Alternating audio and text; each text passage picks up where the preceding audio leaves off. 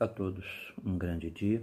Gostaria de pensar com vocês hoje sobre um assunto que eu não domino, não sou profissional da área, mas ultimamente eu li sobre síndromes. Li sobre síndrome de Hulk, li sobre síndrome de Jerusalém. Eu gostaria que você hoje, ao ouvir esse assunto que eu estou levantando, você começasse a pesquisar sobre síndromes. Falei sobre a síndrome de Hulk, existem vários tipos de síndrome e hoje eu gostaria de pegar alguns textos bíblicos e fazer esse link com a palavra síndrome. E eu gostaria de pensar em 1 Reis, capítulo 18, verso 21, sobre a síndrome do silêncio. E o povo não respondeu nada.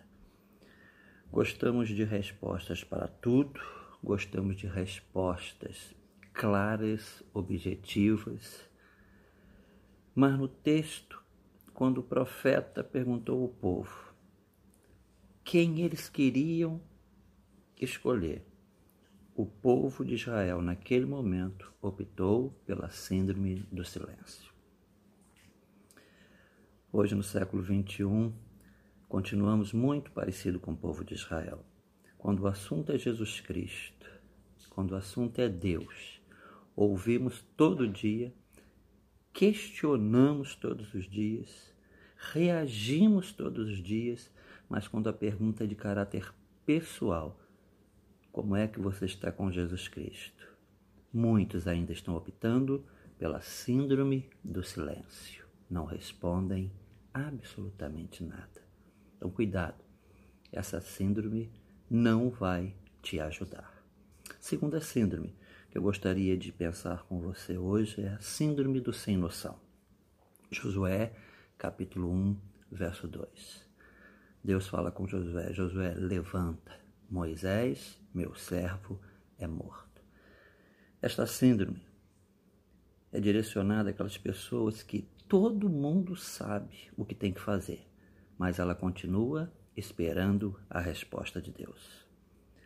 No mundo secular tem pessoas assim, no mundo religioso tem gente assim. Quantos líderes religiosos? Todo mundo ao seu entorno já sabe o que tem que fazer, mas a pessoa continua verbalizando. Vou decidir quando Deus falar comigo. É a síndrome do sem noção.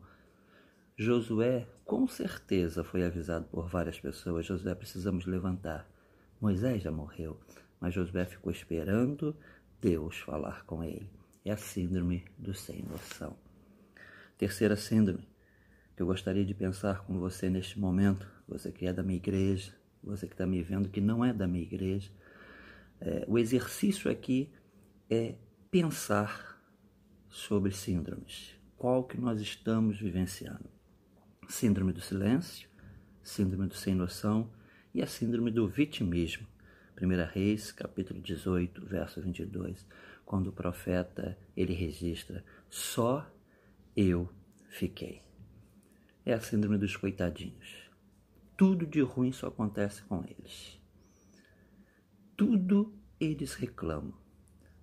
Não conseguem enxergar o seu entorno, as suas pessoas de perto, a sua família. Tudo é com eles. Se fazem de vítima.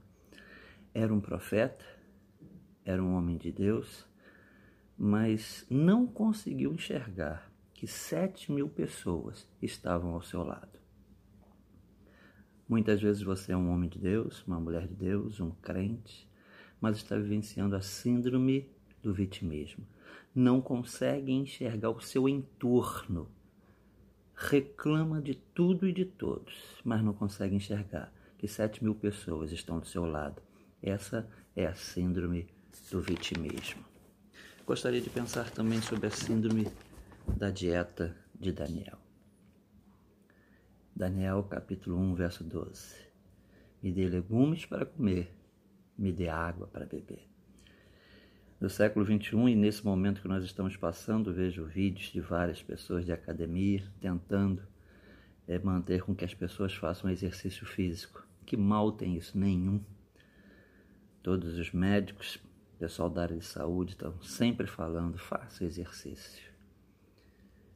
Daniel estava no palácio babilônico e ele decide, junto com os seus amigos, nós vamos ter uma saúde boa. E para ter uma saúde boa, você não pode ter uma alimentação inadequada. No século XXI, queremos ter uma saúde de ferro, queremos ter o corpo perfeito, comendo, nos alimentando com uma comida inadequada. Não precisa ser nenhum grande mestre para saber que você e eu, nós nos alimentamos mal. Tenho falado sempre isso na igreja. Coloque no seu coração para ter uma saúde física boa, para ter uma saúde de ferro. A sua alimentação tem que ser uma alimentação adequada.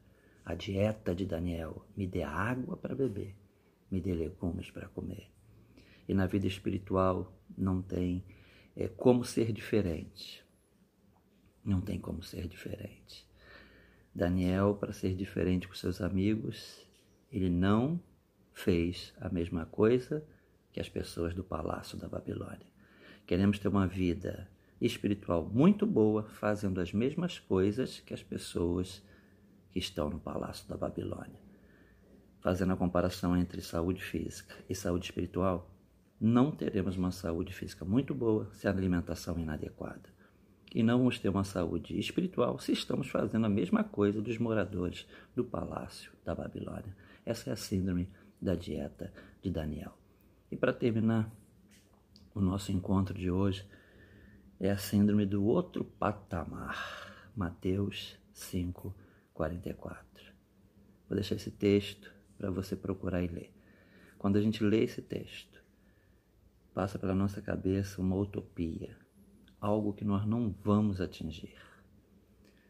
Um jogador do Flamengo, numa das entrevistas, usou essa frase, e essa frase ficou viralizada no século XXI, no Rio de Janeiro, no Brasil. Outro patamar. O cristianismo é outro patamar. Jesus Cristo é outro patamar. Algumas pessoas vivem olhando os líderes evangélicos e alguns estão em voga aí esta semana. Na minha opinião, com caráter até negativo, deveriam evitar esses assuntos mas algumas pessoas vivem sempre olhando a igreja, algumas pessoas vivem sempre olhando os líderes evangélicos, quando deveriam estar na síndrome do outro patamar. E a única pessoa que você deve olhar em outro patamar é Jesus. Se você olhar para líderes evangélicos, se você olhar para todos os crentes, em algum momento você vai ver que nós não estamos em outro patamar. Então, fica aqui para você hoje esta reflexão sobre a palavra síndrome, que eu fiz uma analogia com alguns textos bíblicos. Gostaria que você entendesse esse sentido. Síndrome do silêncio, síndrome do sem noção, síndrome do vitimismo, síndrome da, síndrome da dieta de Daniel e síndrome do outro patamar. Gostaria que esse ficasse no seu coração. Quer ter outro patamar olhe para Jesus. É o único que pode te elevar, é o único que pode fazer você crescer. Deus abençoe você. Tenha um grande dia. Estaremos sempre juntos até essa situação passar. E ela vai passar em nome de Jesus. Você foi abençoado em nome de Jesus. Pense nisso.